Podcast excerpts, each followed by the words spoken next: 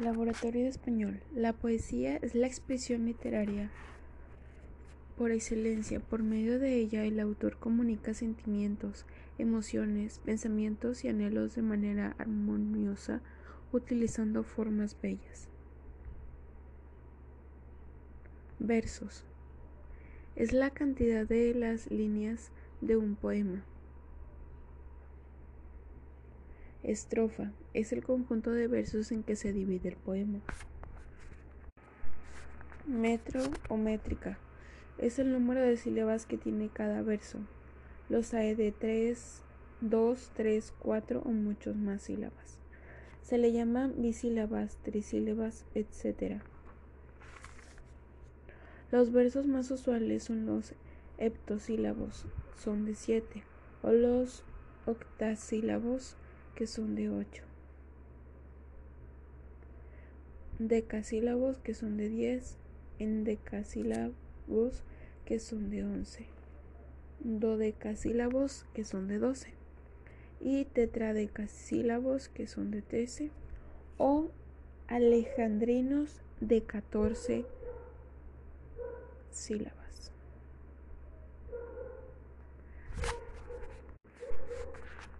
Clase de versos. Agudo más una sílaba. Si el verbo termina la palabra esdrújula, se le suprime menos una. Y si termina en palabra grave, no se le agrega ni se le suprime. La sinalefa, fenómeno sonoro que se manifiesta cuando la vocal final de una palabra se une a la vocal inicial de la siguiente. La rima es la igualdad de sonido que tienen las últimas palabras de cada verso a partir de la vocal acentuada. Rima consonante es cuando se repiten todos los sonidos vocales y consonantes a partir de la vocal acentuada. Rima asonante es cuando se repiten solo las vocales. La metáfora consiste en trasladar el sentimiento recto de las palabras a oro figurado, a otro figurado. Por ejemplo, llorarás lágrimas de sangre, llanto doloroso. El teatro, estructura de la obra literaria comprendida dentro del género dramático, es de las más bellas manifestaciones que el ser humano puede expresar por medio de la palabra. Las etapas de la obra teatral son planteamiento, se dan a conocer a los personajes y la situación problemática, conflicto en la que participan. Nudo, se complica el conflicto que plantea y la acción atrapa la atención de los espectadores. Desenlace. Parte final de la obra. Elementos de la obra teatral. Personaje. Individuo creado por el autor para que represente determinada acción. Parlamentos, diálogo que tienen que decir los personajes. Actos, episodios más o menos largos en los que divide la obra. La elevación y caída del telón marcan su principio y fin. Generalmente son tres. Escenas, cada una de las partes en que se divide un acto. La entrada o salida de un personaje determina el cambio. El cuadro es donde aparece la misma decoración o escenografía. El cambio se realiza en un apagón de luces. Acotaciones o instrucciones son las indicaciones que da el autor para que los actores realicen gestos, actitudes o movimientos. En los libretos aparecen entre paréntesis, intercaladas entre los diálogos. Las formas teatrales más importantes son la comedia y la tragedia. La comedia desarrolla conflictos amables o secretos solo hasta cierto punto, divertidos muchas veces entre todo tipo de personajes.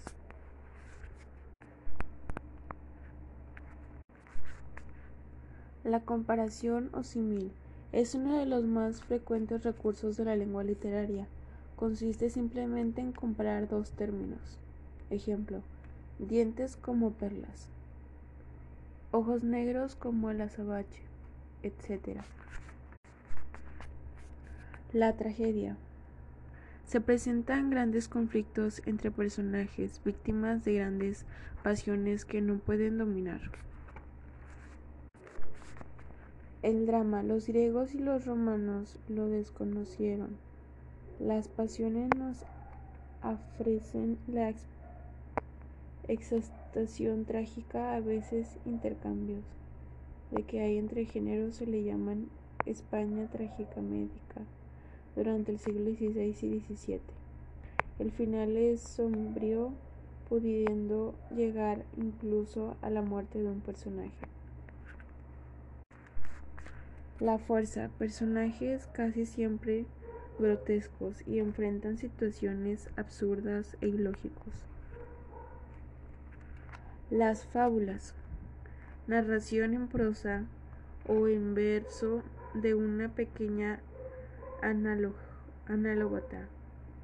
anécdota que permite extraer una consecuencia moral o moraleja. A los personajes suelen ser animales. Ensayo es el más importante en la actualidad. Consiste en la exposición aguda y original de un tema científico, filosófico, artístico, literario, político, religioso, etc., en prosa y con carácter general, es decir, sin que el lector sepa o necesite conocimientos técnicos especiales para su comprensión.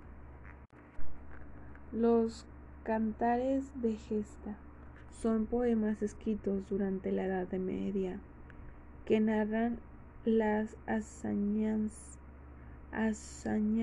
de un héroe famoso, el Cid anónimo en España, la canción de Roldán en Francia de 5 al 15 siglos.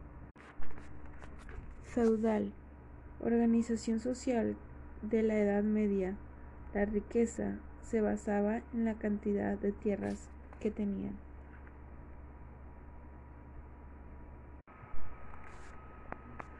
Feudos. Feudos. Son grandes extensiones de tierras que poseían algunos guerreros.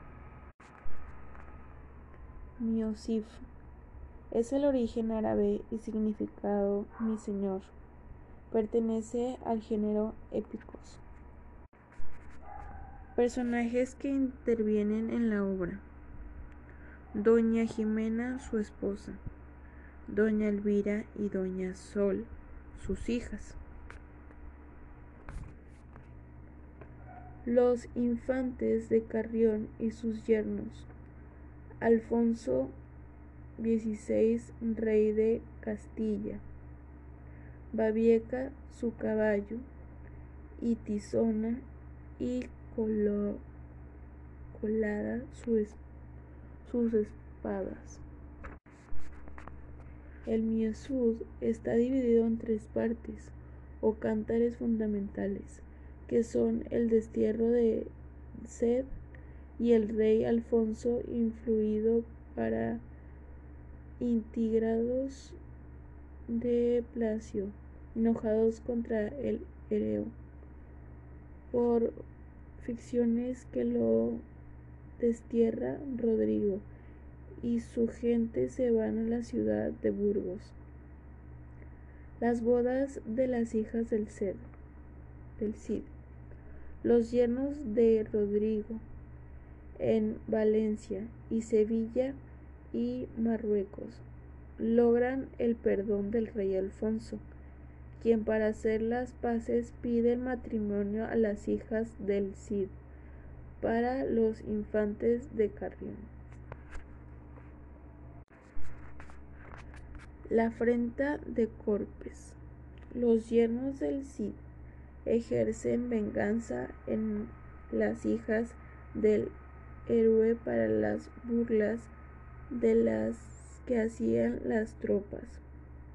Dividido a su corbordia y debilidad de carácter, cuando iban a tierras de Carrián, en el rodeal de Cortes las golpeaban y abandonan. Esta fue una afrenta al Cid, quien tuvo que vengar la ofensa en un duelo. Literatura española del Renacimiento. El Renacimiento, movimiento cultural que transformó la concepción en el hombre tenía de sí mismo, la sociedad y del mundo.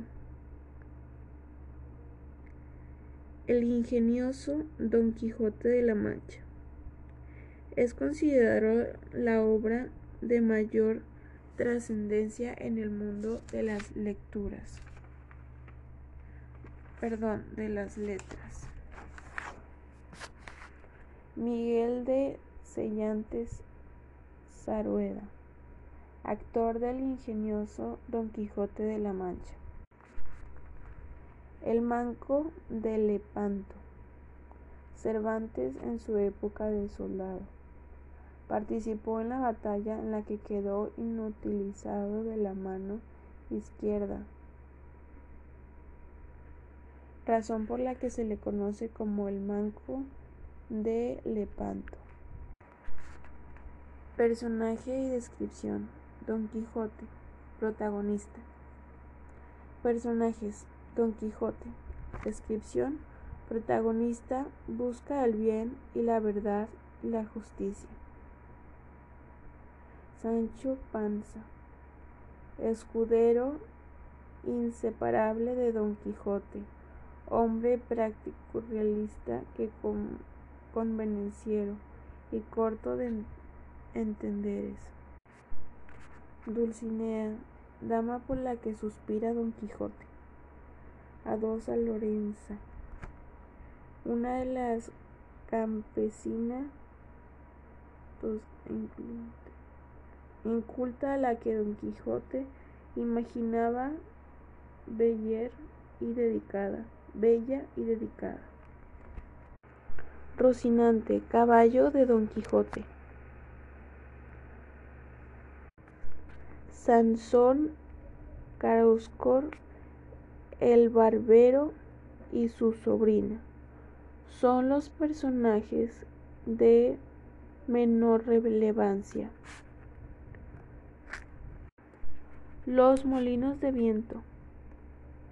Aventura más sobresaliente de Don Quijote. El amor como valor humano que se debe cultivar se pone de manifiesto cuando Don Quijote transforma al donear Lorenzo de Tosca a incultar a inculta campesina carente de más elemental refinamiento. En la sin, sin partur cinea.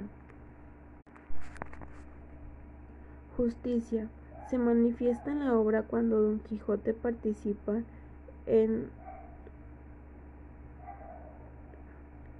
en desventuras que tenían como finalidad desfacer en entuertos, es decir, enderezar situaciones torcidas o corregir conductas ingostas,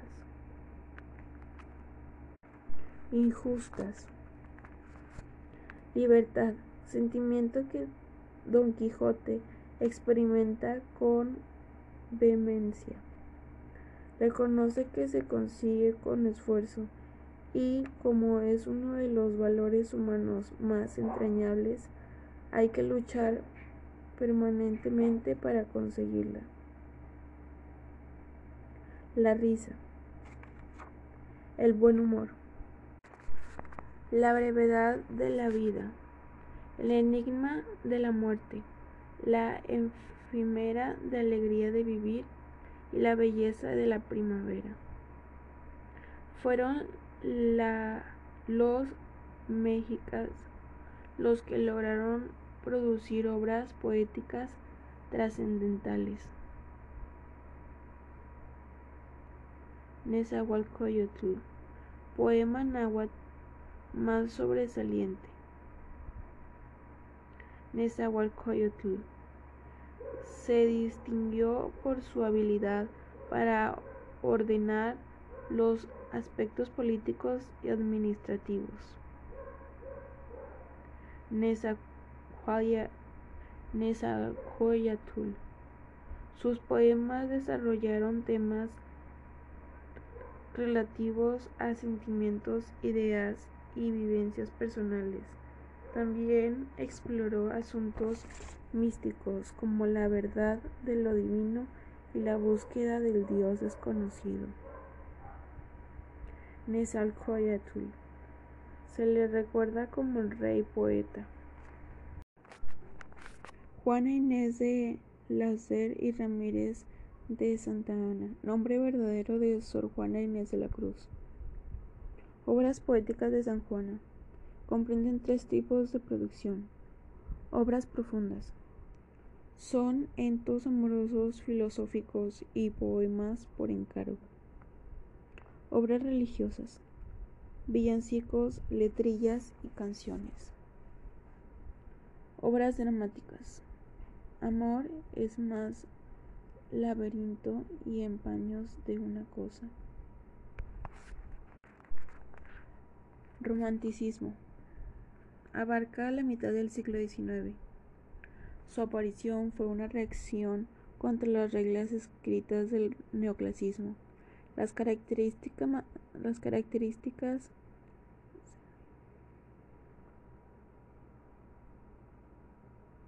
son afán de libertad y lucha por conseguirla. El sentimiento predomina sobre la nación, sobre la razón. El amor limpio y profundo en su principal sostén. 4. Rompe contra toda clase de normas. 5. Gusta de lo exótico, sobre todo de lo oriental. 6. Valora la naturaleza y cultura, el nacionalismo. 7. Produce más poesía que otros géneros. 8. Al final del romanticismo, los autores. Se, se tornan pesimistas, se refugian en la soledad y en la noche, visitan ruinas y cementerios, se llenan de amargura, exaltan, exaltan la muerte. Se evaden de la realidad, llegan al suicidio. Autores del romanticismo de Europa. Autor Enrique Heine. Nacionalidad alemana. Obra El libro de la canción de las canciones. Lord Byron. Inglés. Odas. Percy B. Changely. Nacionalidad inglés. Obras La Alondra. Víctor Hugo. Francés. Obras Las hojas de otoño. Autor Alfonso Lamartier. Nacionalidad francés. Obra Meditación poéticas. Autor Gustavo Adolfo Biquier. Nacionalidad español. Obras rimas. Autor José Zorilla. Nacionalidad español. Obra Don Juan Tenorio. Autores mexicanos. Autores. Manuel Acuña. Obra Nocturno de Rosario. Manuel M. Flores. Obras Amem. Amémonos. Ignacio Manuel Altomirano. Obra El Zarco. José Joaquín Fernández de Lizardi. Obra El Periquillo Sarmiento. Fue la primera novela hispana. El realismo. El realismo comprende la segunda mitad del siglo XIX. Surge como una reacción contra los excesos de romanticismo. Sus más notables características son describen la realidad con base a la observación. Reacciona contra la tendencia romántica de vivir en el sueño. Destaca las costumbres de lugares y lenguaje los lugareños. Se pone a lo legendario y a lo exótico. Crea personajes sencillos y humildes. Retrata escenarios y ambientes cotidianos. Aborda problemas sociales reales. Autores del realismo de España. Autor Juan Valera. Obra Pepita Jiménez. Pedro Antonio de Alcarroz. El sombrero de tres picos. Benito Pérez. Galdós Marinela. Obra. Autor Pernán Calderón. Obra La Gaviota. En México los autores del realismo son Manuel Paino, obra Los bandidos del río frío. Emilio Rabosa, La bola, obra. Autor Rafael Delgado, obra La, La colondrina. Autor Ángel de Campo, micros. La romba. José López Portillo y Rosas, La Parcela. Autores del realismo en Europa. Autor Charles Dickens, nacionalidad inglés, obra Cuento de Navidad. Gustavo Flaubert, francés, obra Madame Bovary. León Tolstoy, León Tolstoy, ruso, La guerra y la paz, obra.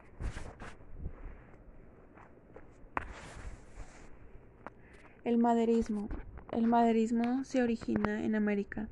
Ejerce su influencia desde los últimos años del siglo XIX hasta los primeros tres decenios del siglo XX decenios son 30. La aparición de 1888 del libro azul de Rubén Darío es considerado el inicio del movimiento. Su característica principales son, número 1, es un movimiento eminentemente americano. Número 2, se preocupa por la sonoridad y musicalidad del verso. 3. Utiliza un vocabulario elegante y aristócrata. 4. Escoge al cisne como símbolo de belleza, armonía y elegancia. 5. Inventa palabras nuevas. 6. Emplea abundantes angilismos del inglés y jalismos del francés. Cultiva la poesía por, por encima de los demás géneros. En América el maderismo permitió que la aparición de los siguientes autores. Rubén Darío, nacionalidad nicaragüense. Azul, 188 años. Obra. Autor José Asunción Silva, colombiano. Obra Nocturno. José Santo Nacionalidad peruano. Obra Alma Americana. Leopoldo Lujones, nacionalidad argentina. Obra El libro de los paisajes. Julián, José Julián Martínez Pérez, nacionalidad cubano, obra Ismailillo. Autores de México. Manuel Gutiérrez Naguerán, obra La Duquesa del Job. Autor Saludor Salvador Díaz Mirón, obra Las Cas. Armado Nervo. La, la Armada Inmóvil, Serenidad, Plenitud y Elevación. Autor Enrique González Martínez. Obra Tuércele el cuello al cisne. Autor Román López Velarde. Obra Saque Patria. La novela contemporánea hispano. La literatura siempre ha reflejado la realidad que vive cada país o región en un momento determinado. La novela contemporánea en Latinoamérica trata de temas en los que se expresan las siguientes malestares sociales. A. La inestable democracia. B. Los abusivos, abusivos regímenes, regímenes militares. C el desigual reparto de la riqueza, de la pobreza y la desnutrición de los pueblos. Novela de la Revolución Mexicana. Autores. Mariana Suela. Obra Los de Abajo. José Rubén Romero. Obra Apuntes de un lugareño.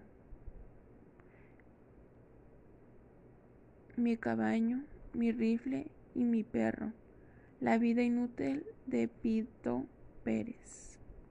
Martín Luis Guzmán. Obra La sobra del cabidillo. José Vasconcelos. Obra Ulises Criollo. El vanguardismo, movimiento literario más reciente los escritos se esfuerzan como para mantener una tendencia renovadora que interprete fielmente la, las inquietudes contemporáneas. La novela del vanguardismo en América. Autor Julio Cortázar. Nacionalidad argentino-francés. Obra Rayuela. Autor Juan Rulfo. Nacionalidad mexicana. Obra Pedro Páramo y El Llano en Llamas. Carlos Fuentes, mexicano. La muerte de Artemio Cruz y la región, la rigen más transparente.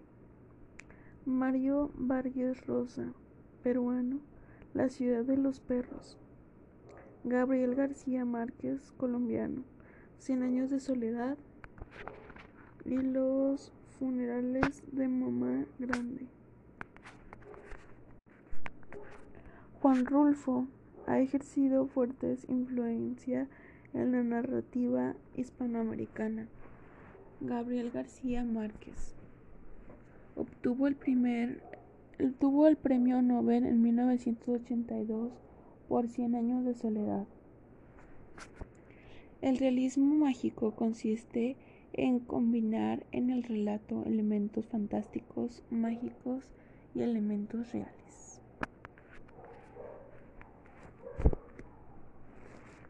Gabriel García Márquez, autor más representativo del realismo mágico.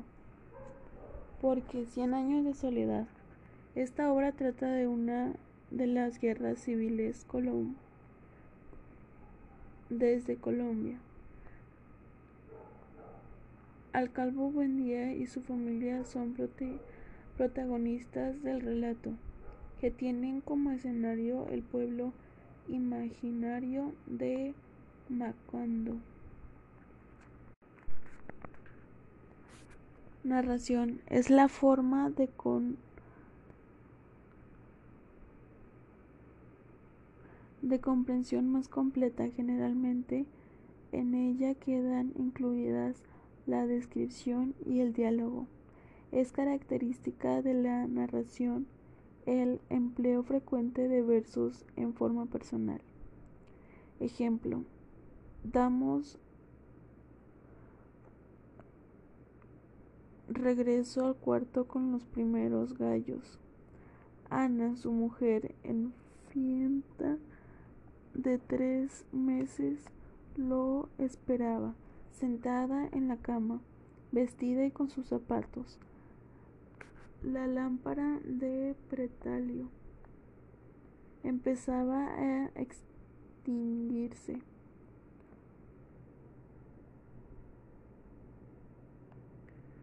Mamoso comprendido que su mujer no había dejado de superarlo un segundo toda la noche, y aún en ese momento, viéndolo frente a ella, continuaba esperándolo. Las palabras son regreso, esperaba, empezaba, comprendió, no la había dejado y continuaba. Elementos que comprenden la narración. Las acciones de los hechos o acontecimientos que suceden. Son los seres que dan vida al relato, visitándolo en las acciones. Se clasifican en principales y secundarios. Si el personaje es una sucedió que es un protagonista, el narrador es el que se encarga de narrar la historia, de representar a los personajes y explicar las, las circunstancias. El lugar es el espacio real o imaginario en que se desarrolla los acontecimientos. El tiempo es el lapso o momento en el que se suscitan los hechos del relato. El ambiente son todos los elementos que componen el escenario y lugares y que proceden en el lector un efecto o impresión. Descripción detallada, ordenadamente, como son los seres, lugares o objetos. Es característica de la, de la descripción el empleo frecuente de adjetivos calificativos. Los tipos de, descripción más conocidos son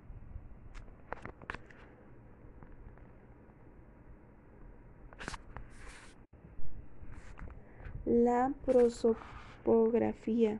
Describe las cualidades y defectos físicos de una persona. Entiende solo la parte corporal. Ejemplo. Era ella elástica, con la piel tierna de color del pan y los ojos de almendras verdes, y tenía el cabello liso, negro y largo hasta la espalda. Los adjetivos son elástica, tierna, color del pan, almendras verdes, liso negro y largo. La etopeya describe el aspecto moral y psicológico, su noble carácter, su actitud siempre amable y generosa, su intimación siempre dispuesta hacia lo hacia el poder, lo imposibilita para desempeñar bien su puesto. El retrato consiste en describir a una persona de manera que incluya tanto como sus rasgos físicos, corporales, como los morales y psicológicos. Ejemplo, era un campesino pobre y muy asustado en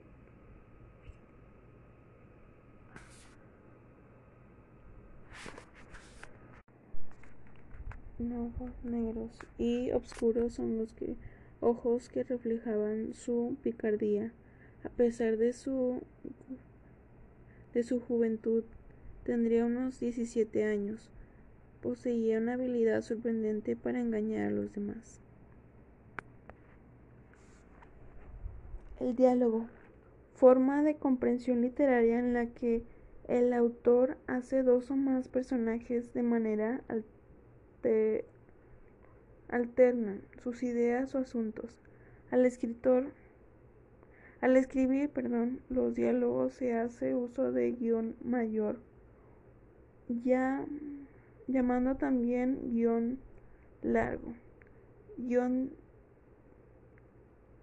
guion del diálogo o raya. Guión largo indica la interacción de un personaje cada vez que participa. Existen dos clases de diálogo. Es el directo, cuando se reproduce textualmente lo que dicen los personajes, no hay interrupción del narrador. Ejemplo. Parece agitado. Guión. No, nada. Es que... ¿No te ha gustado la película? Sí, pero...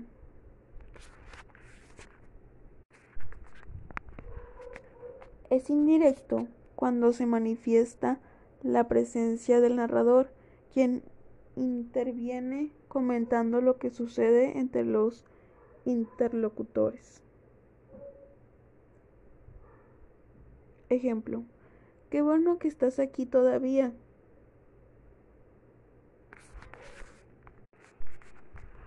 Es directo cuando se manifiesta la presencia del narrador, quien interviene comentando lo que sucede entre los interlocutores. Ejemplo. Qué bueno que estás aquí todavía, dijo Admelia. Le clavó los ojos rabiosamente negros.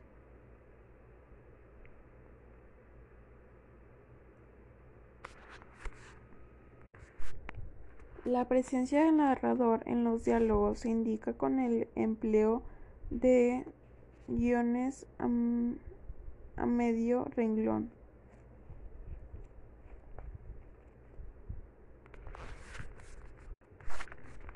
El cuento y la novela. Como todos los narradores, el cuento y la novela se estructuran de la siguiente manera. Planteamiento del problema se dan a conocer los conflictos y los personajes que intervienen, que es el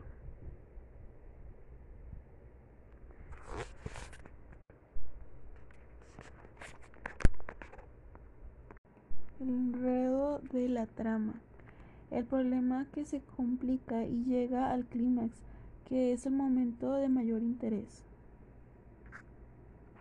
El desenlace.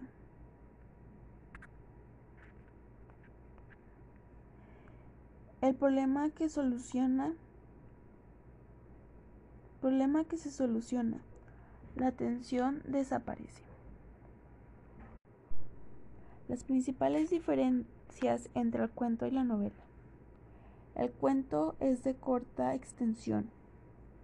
En cambio, es, la novela es una obra generalmente extensa. El cuento puede leerse en una sola en una sola sesión. La novela La lectura de la novela requiere varias semanas. En cambio, el cuento el cuento interviene en pocos personajes. En cambio, la novela sus personajes son innumerosos. El cuento, su trama es sencilla, en la novela su trama es complicada. El cuento organiza su estructura en torno a un solo tema. En la novela su historia se desarrolló en varios temas importantes. El cuento, su final es inesperado y sorpresivo. En cambio, la novela, su final se presiente con anticipación. Los medios de difusión masiva. La radio es considerado el más popular de los medios masivos porque llega a los rincones más humildes y apartados. Cumple con la triple función de informar, orientar y entretener. La televisión es uno de los medios más penetrantes ya que tiene la facilidad de presentar imágenes tanto físicas como en movimiento y sus funciones son también la de informar, orientar y entretener. La prensa o periódico tiene particularidad de utilizar la forma escrita por la capacidad que tiene para intervenir en la formación de la opinión pública. Es considerado el cuarto poder. La noticia es la información de un suceso que además de ser actuada de ser actual es de interés para la comunidad. Se caracteriza por la brevedad, objetividad, veracidad y oportunidad. Para hacer la noticia debes de tener esta información. ¿Qué pasó? Las preguntas básicas para hacer la noticia es quién, cómo, cuándo, dónde y por qué. La crónica. El autor hace comentarios personales sobre algún hecho y presenta desde su particularidad punto de vista. La entrevista es uno de los géneros periodísticos que utiliza el diálogo como instrumento para realizar una entrevista. El reportero debe tener los antecedentes de la persona que va a entrevistar para planear cuál será el tema y diseñar un cuestionario bien estructurado. Una entrevista suele suele estar formada por tres partes. A. Presentación parte inicial en que se habla del entrevistado o del tema principal suele ser breve. El desarrollo está formado por las preguntas y respuestas. El cierre, parte final en la que el periodista hace un resumen con el comentario personal. El personaje es el más el reportaje es el más completo de los artículos, ya que en él se combinan los demás géneros periodísticos. Se publica para dar a conocer el resultado de una profunda investigación. El editorial refleja la postura ideológica del periódico. No se acostumbra a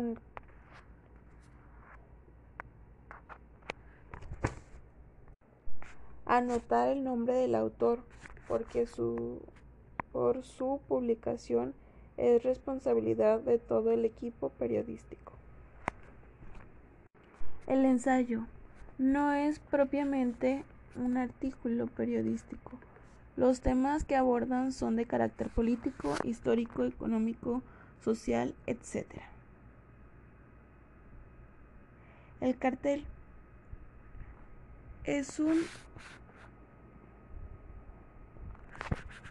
es un pliego impreso que se utilizan imágenes muy expresivas y textos cortos para transmitir su mensaje.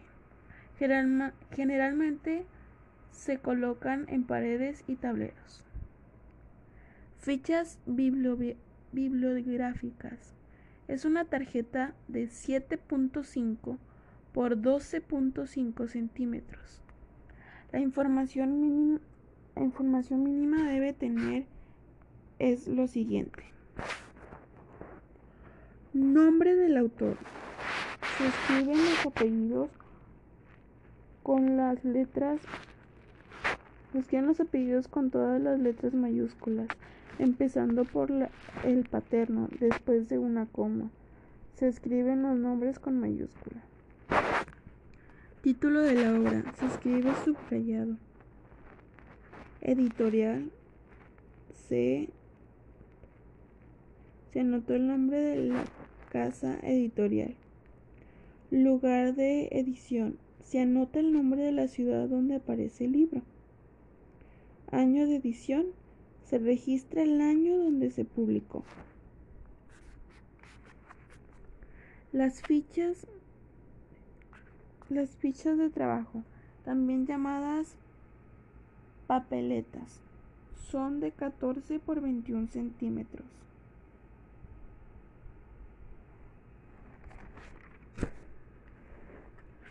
Las fichas de resumen se utilizan cuando el investigador tiene que registrar de manera breve el contenido de varios párrafos de un capítulo de libros que están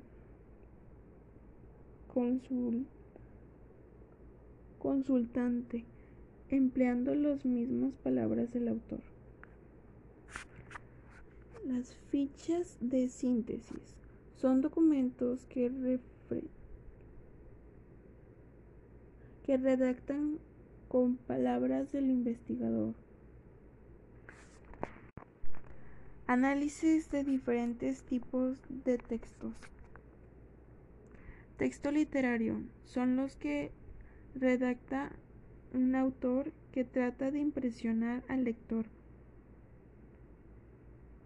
provocando sentimientos en su interior. Su intención es artística.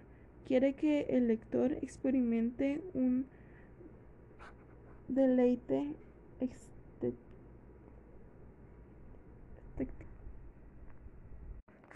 Texto periodístico. Son los que informan acerca de sucesos o situaciones que son de importancia para la sociedad. La lectura de estos artículos pueden influir en la formación. Textos científicos o técnicos. Son obras que tratan con alguna con alguna profundidad temas dirigidas a, especialistas o a personas que estudian como formalidad esos asuntos. Ejemplo, libros de texto, publicaciones científicas. Textos de divulgación. Tienen bastante semejanza con los de científicos y técnicos pero su lenguaje es más comprensible y se dirige a un público muy general, como lectores en es filósofa.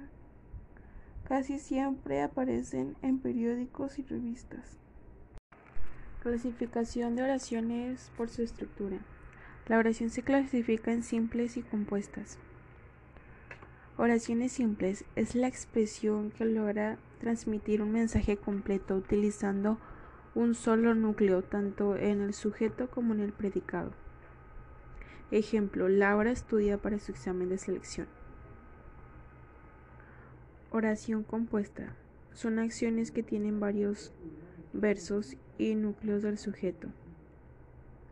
Melissa, ejemplo, Melissa, núcleo del sujeto, se dedicó a estudiar y a los 25 años recibió el permiso de sus padres que le permitió seguir sus estudios en el extranjero. Los núcleos de sujeto son Melissa y padres. Las oraciones coordinadas son las que mantienen el mismo nivel sintáctico, es decir, son independientes. Preposiciones ante, abajo y contra. Tipo de oraciones. Copulativas, nexos Y, E, N, I. Ejemplo, Luis estudia y Dolores trabaja. Disyuntivas, nexos o U. Ejemplo, comes o juegas. Adjetivas, más, pero, aunque. Ejemplo, recibió la calificación, pero no le agradaron los resultados. No le agradaron los resultados. Causales, ¿por qué? Pues con qué. Llegó tarde porque se quedó dormido. Consecutivas, por lo tanto, por siguiente. Ejemplo, no presentó el examen, por consiguiente se fue a segunda oportunidad. Oraciones subordinadas son las que participan en el anunciado manteniendo un nivel sintático, es decir, una depende de otra, llamada oración principal. Ejemplo, el examen que, que contesté ayer se extravió. el examen se extravió es, la oración principal y subordinada que, que contesté ayer. Siguiente ejemplo, saldremos a jugar cuando termines la tarea. La principal saldremos a jugar y la subordinada cuando termines la tarea. Siguiente ejemplo, coloca el libro donde estaba. Principal, coloca el libro. Subordinada, donde estaba. La expresión y el contexto. Contexto. Es la expresión en la que está incluida la palabra en cuestión. Ejemplo, contexto. Ejemplo de contexto. Significados del rey. Contexto. La, la recámara real es lujosa. Pueblo minero. Contexto. Ayer fuimos al Real de 14. Significado. Moneda antigua. Contexto. Fiada a quien. Fiada aunque me lave al real. Significado principal o importante. No dejes camino real por seriedad. Verdadera. Casos de la vida real. Se participa de la renotación cuando se emplea una palabra dándole significado directo, es decir, el que la palabra tiene sin que el que la palabra tiene sin que le dé una interpretación o valoración subjetiva en un contexto determinado. Dicho otro modo, la denotación es el sistema de primer sentido. Ejemplo, el león es el rey de la selva. Siguiente ejemplo, plantamos un roble en el patio. En el bioparque vi una gacela. La connotación es cuando el significado de la palabra atiende más a la intención del hablante que el significado directo del vocablo. es decir, la palabra se le da una interpretación o valoración subjetiva. Dicho de otro modo, la connotación es el sistema del segundo sentido. Ejemplo, Cid era un león en el cambote. El ancián es un roble viejo, es un roble. Lo que se refiere es que pues ya está viejo. Mi hermano es una gacela, o sea que es muy alto. Lectura comprensiva. Existen algunas técnicas de comprensión de la lectura que facilita el aprendizaje entre otras. El resumen, el cuadro sinóptico y la paráfrasis. El resumen consiste en reducir un texto empleado las palabras del autor para elaborar un buen resumen es preciso considerar lo siguiente. Leer cuidadosamente la información que se va a reducir, localizar las ideas principales y subrayarlas.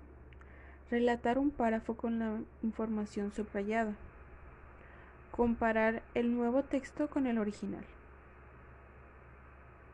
Cuadro sinóptico es la utilización de llaves o corchetes para identificar las relaciones que hay entre los conceptos que hay que ahí se resumen.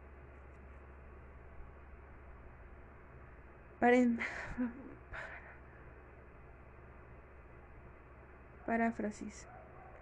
Estrategia o recurso utilizada el lector para comprender mejor lo que estudia consiste en aplicarlo e interpretar el texto diferente mediante empleo de sinónimos y analogías. Ejemplo.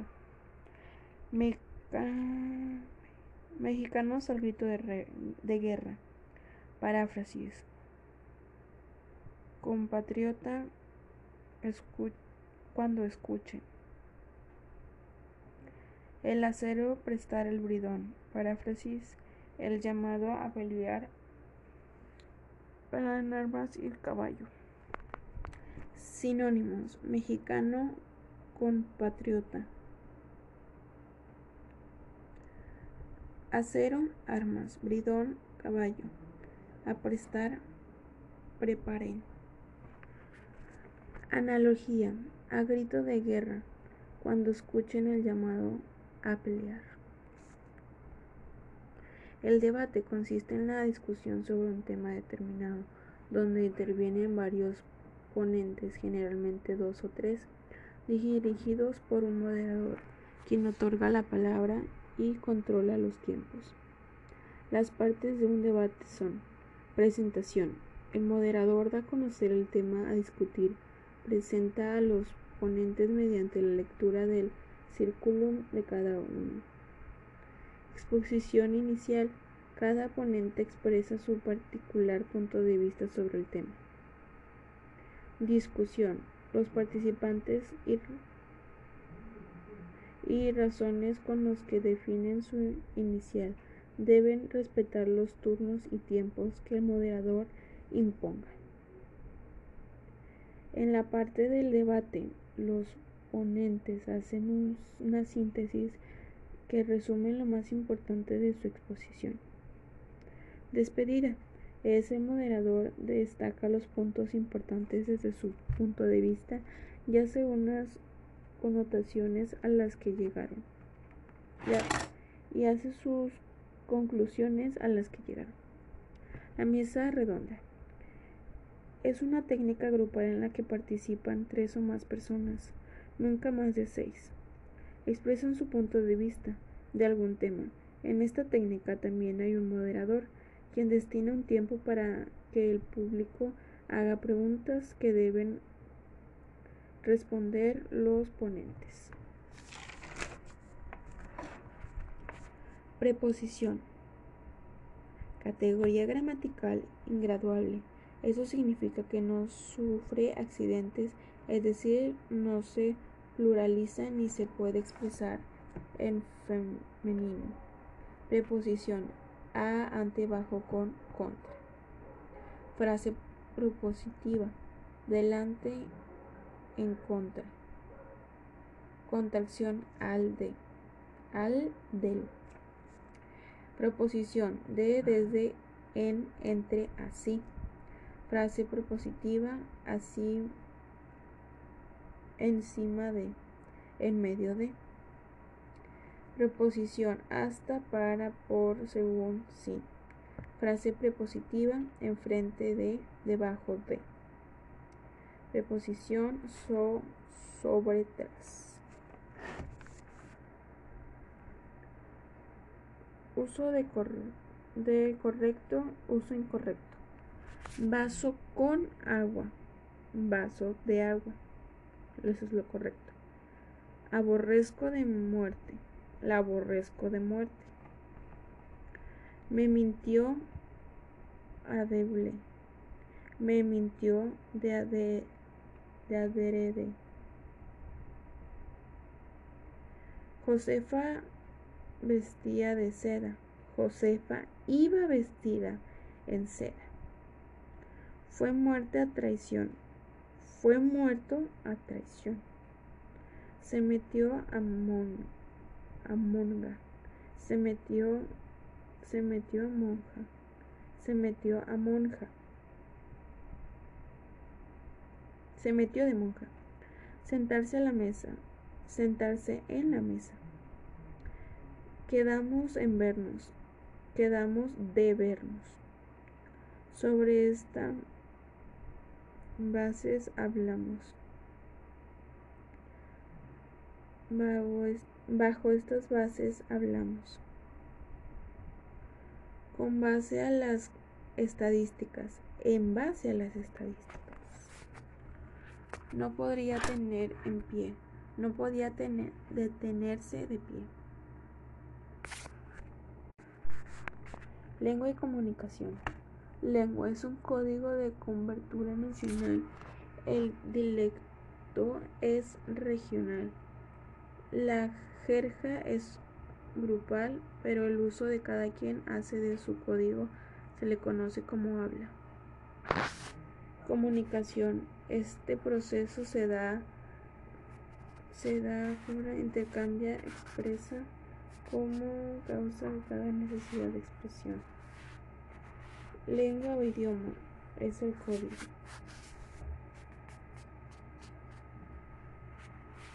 Dialecto es el código de carácter regional. Un país, además de su lengua oficial, puede tenerse varios dialectos. Jorgan Orgot es un código empleado por un grupo de personas de un mismo oficio o estrato social. Habla es el uso individual que una persona hace en su código común. El circuito de habla, persona que transmite el mensaje, el emisor. Receptor, persona que recibe el mensaje.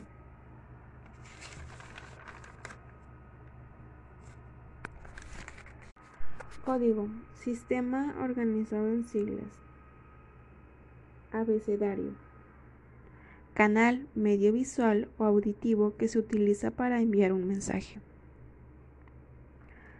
Lengua indígena, que funciona como código dialectales.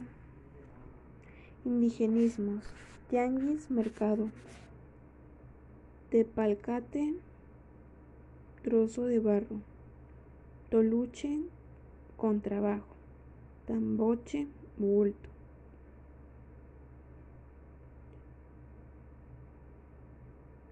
Gugenche, anciano. Escuide, muchacho. Chilpandiate, niño. Coyote, jogoque. Jocote, leche agria. Mitote, reunión ruidosa. Tequesquite, salo salitle salitre, titipuchal, muchos, muchos, guitacoche, hongo de maíz. Estudio de la lengua.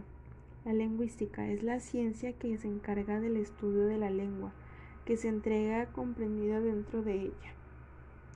La fonografía estudia el sonido que emite el nombre para pronunciar las palabras y oraciones. Estudia también la relación que existe entre esos sonidos.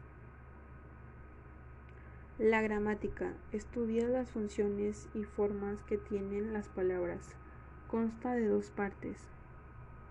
La sintaxis, que estudia la función de las palabras. La morfología, que estudia la forma de las palabras. La semántica estudia el significado de los signos lingüísticos. Así estudia no solo el significado, sino también diversos significados que pueden tener una misma palabra en una oración. Lexerman, sinónimo, estudia. Okay. Es la parte de la palabra que no cambia. Es el centro del núcleo de la palabra. Palabra. Vocabulario, variedad y riqueza. Sinónimos son las palabras que tienen igual significado pero diferente ortografía. Ejemplo, burro, asno, anogrio, aumento. Siguiente ejemplo, morir, fallecer, expirar, fenecer. Antónimos, palabras, son palabras en las que se, se advierte una se adirecte una relación de constante en su significado. Ejemplo, triunfar, o sea, es lo contrario. Triunfar, perder, fracasar, fallar. Atrocar, sorpar. La monotonía y pobreza del lenguaje.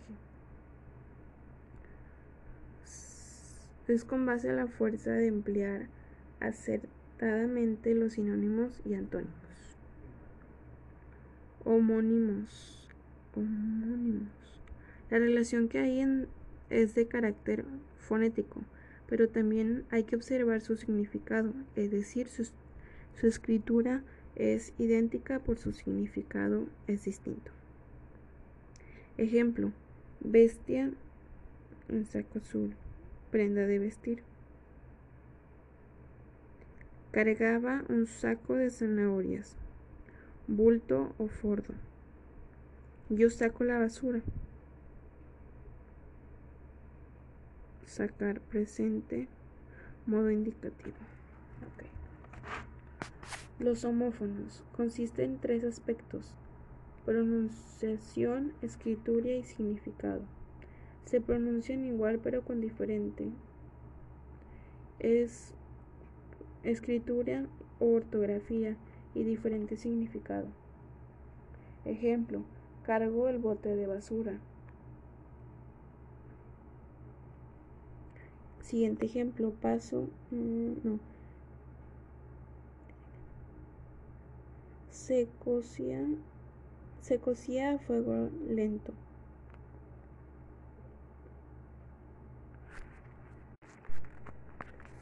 Clasificación de oraciones por la intención del hablante. interrogativas son las oraciones que proporcionan alguna información. Pueden ser afirmaciones o negativas. Pueden ser afirmativas o negativas. Ejemplo, mañana, mañana estudiaremos para el examen. José Ángel, ¿estudiaste? Exclamativas son las que expresan algún sentimiento o estado emocional como alegría, pereza, sorpresa, etc. Ejemplo.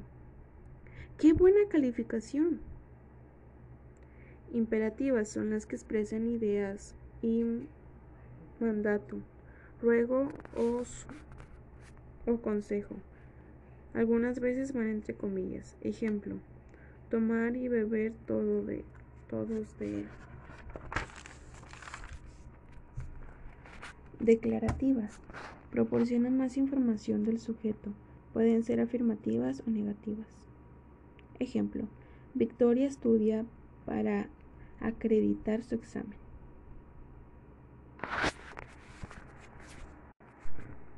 Estructura de la oración. La oración expresa semánticamente una idea o un mensaje completo. Está compuesta por dos elementos, sujeto y predicado. El sujeto es quien realiza la acción, se localiza preguntando al verbo quién o quiénes. Por ejemplo, el maestro explica la clase a sus alumnos. El maestro es el sujeto.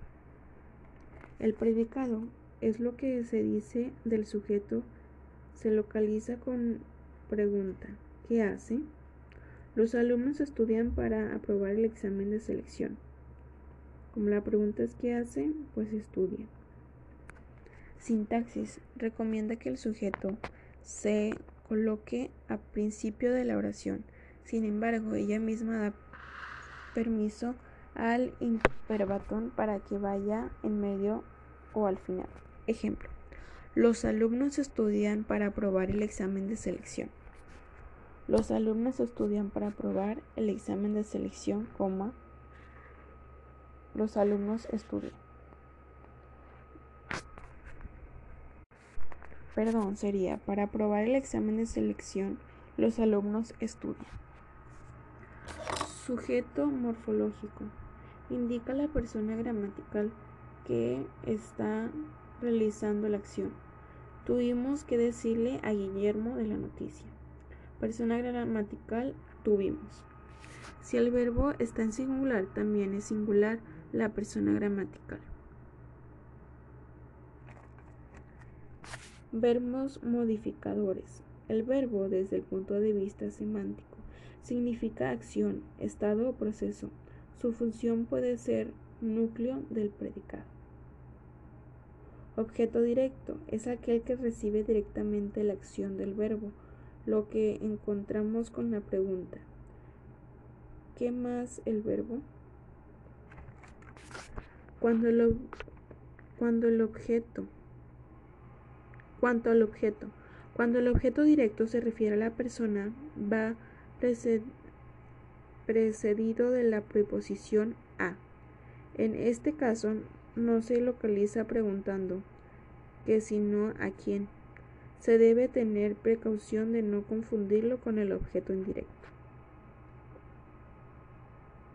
El objeto directo se sustituye con los pronombres lo, la, los, las.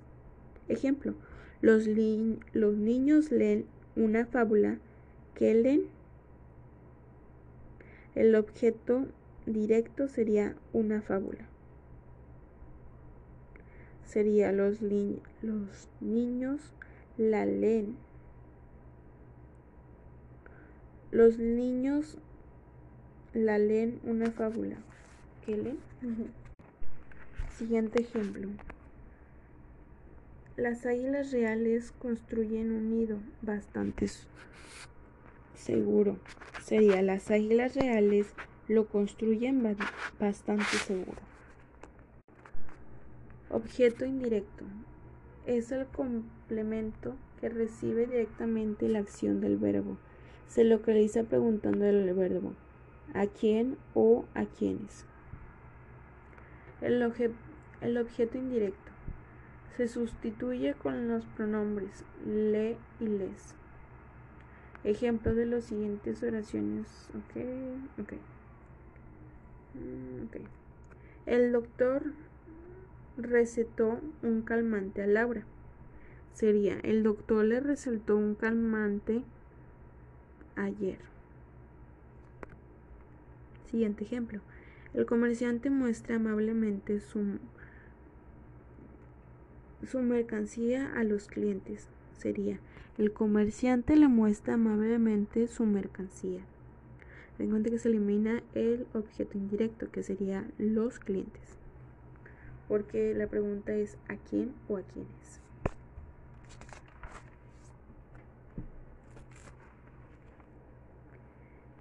Modificado circunstancial es un complemento verbal que le añade a la oración la idea de modo, tiempo, lugar, causa, finalidad, instrumento, etc se localiza las preguntas cómo, cuándo, dónde, por qué, para qué, con qué, etc. Puede ser una adverbio o una construcción nominal con preposición o sin ella. Ejemplo, Marcela compuso ayer un himno a la escuela. El modificador circunstancial ayer. Siguiente ejemplo. Anoche Regina escribía una carta a su prima. Anoche es el modificador circunstancial. La conjugación. Lingüística. Puede hacerse desde un triple ángulo de observación con criterio semántico, sintáctico y o morfológico. Semántica es cuando decimos que indica acción, estado o proceso, ya que la semántica estudia, la, estudia los significados. Sintáctico, cuando decimos que desempeña la función del núcleo, porque la sintaxis estudia la función de las palabras. Morfológico, cuando analizamos cómo está compuesto el verbo, esto es de su lexema y, gramemas, dividido a, que, dividido a que la morfología estudia la estructura interna de la palabra.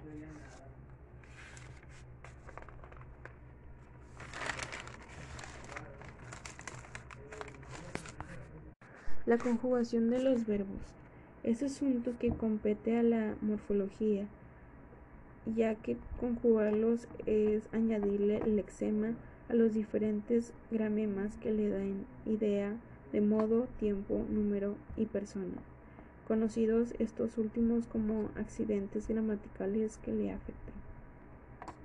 Existen tres tipos de modo indicativo, que consta en cinco tiempos simples y cinco compuestos.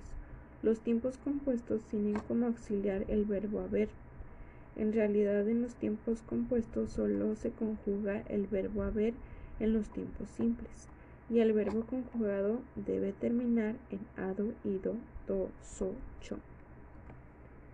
El modo subjuntivo posee tres tiempos presentes, pretérito y futuro, y tres compuestos que son antepresente, ante y antefuturo. Y el modo imperativo en el que existe el tiempo presente y una sola persona. La segunda, tú. Las personas gramaticales. La primera la que habla yo, nosotros, nosotras. Segunda, quien se habla. Sea tú, ustedes, vosotros, vosotras, vos. La tercera persona de quien se habla. Él, ella, ellos, ellas. Ejemplo. Mis amigos juegan. Mis amigos jugando buscan calentarse y al jugar se entregan al pócar. Antes los había seguido, hoy los pienso en mi amada que no cierra la puerta del balcón. Bueno, entonces sería buscan, entregan, había seguido, pienso. La Creíamos que hablaríamos por teléfono, modo indicativo pospretérito.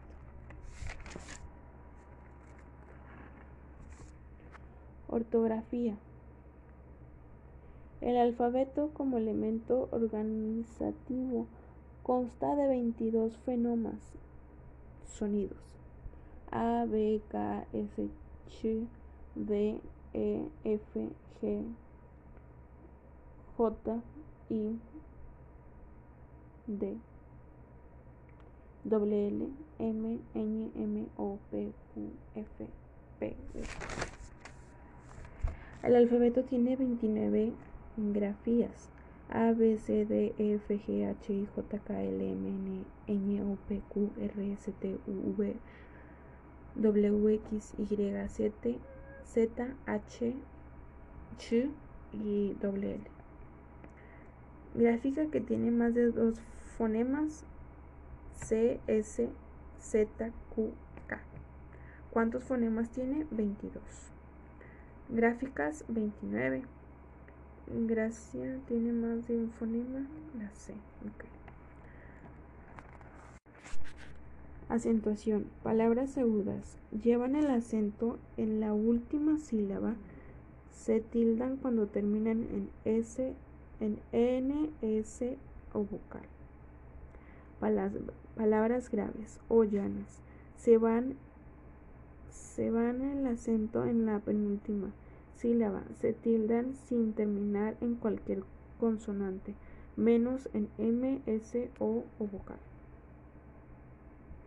palabras estrújula llevan el acento en la antepenúltima sílaba y se citan todas sin importar su terminación. El acento efático y diréctico.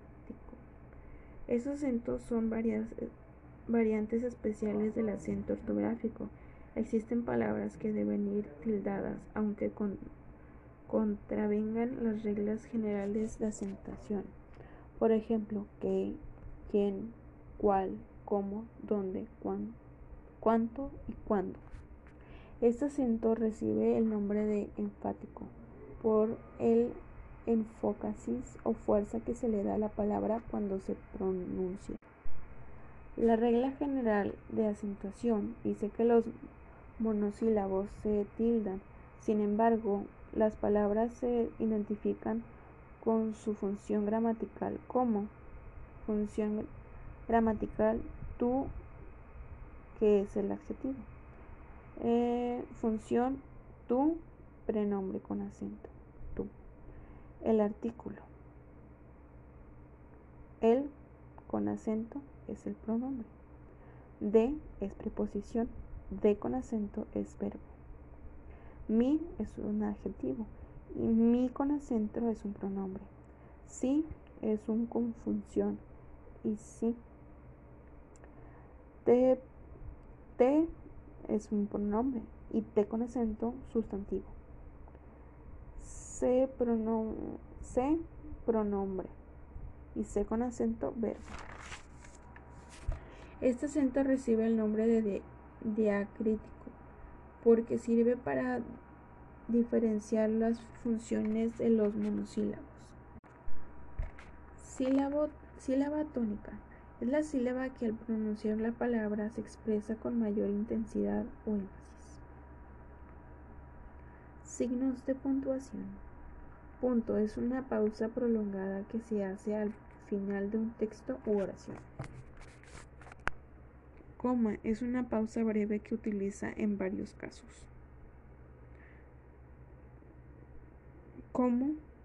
O sea, para separar los elementos análogos en una enumeración, para identificar que se invertido en el orden normal de una oración. Por ejemplo, contestó contestó todo su examen Mariana. Para indicar que se ha omitido el verbo que se sobre entiende. Por ejemplo, Arturo contestó el examen. Arturo contestó todos los exámenes, coma, Luis, coma, ninguno. Después de las expresiones, esto es, decir, sin embargo. Para separar la ciudad del estado, por ejemplo, San Nicolás de las Garzas, coma, Nuevo León, coma, a 16 de marzo de 2020. Para separar expresiones que se intercalan pueden ser vocativo, aposiciones o aclaraciones. Vocativo es la expresión que designa a la persona real o imaginaria a quien se dirige la palabra ante patria inverbestus hijos. Persona imaginaria. Ese es un ejemplo. Oposición es un lenguaje que va junto al sujeto lo indica, lo aclara, incluso lo puede sustituir. Aclaración es cualquier expresión que explica o completa lo que dice. Por ejemplo, la poesía dijo ante el diálogo del hombre. El respeto al derecho ajeno, dijo Juárez, es la paz. Sufragio efectivo, no relectivo, dijo Francisco y Madero. Es el camino a la democracia. La aclaración es, dijo Juárez, dijo Francisco y Madero. Punto y coma. Es una pausa intermedia que no es tan extensa como el punto, ni tan breve como la coma. Se utiliza en los siguientes casos. Antes de las conjugaciones adversativas, pero más, sino que aunque, sino que, aunque, sin embargo, no obstante. Para separar dos o más oraciones que tienen sentido de proximidad. Por ejemplo, el albañil pinta una casa, los dueños compran la pintura. El ejemplo, el albañil, los, los dueños la compran.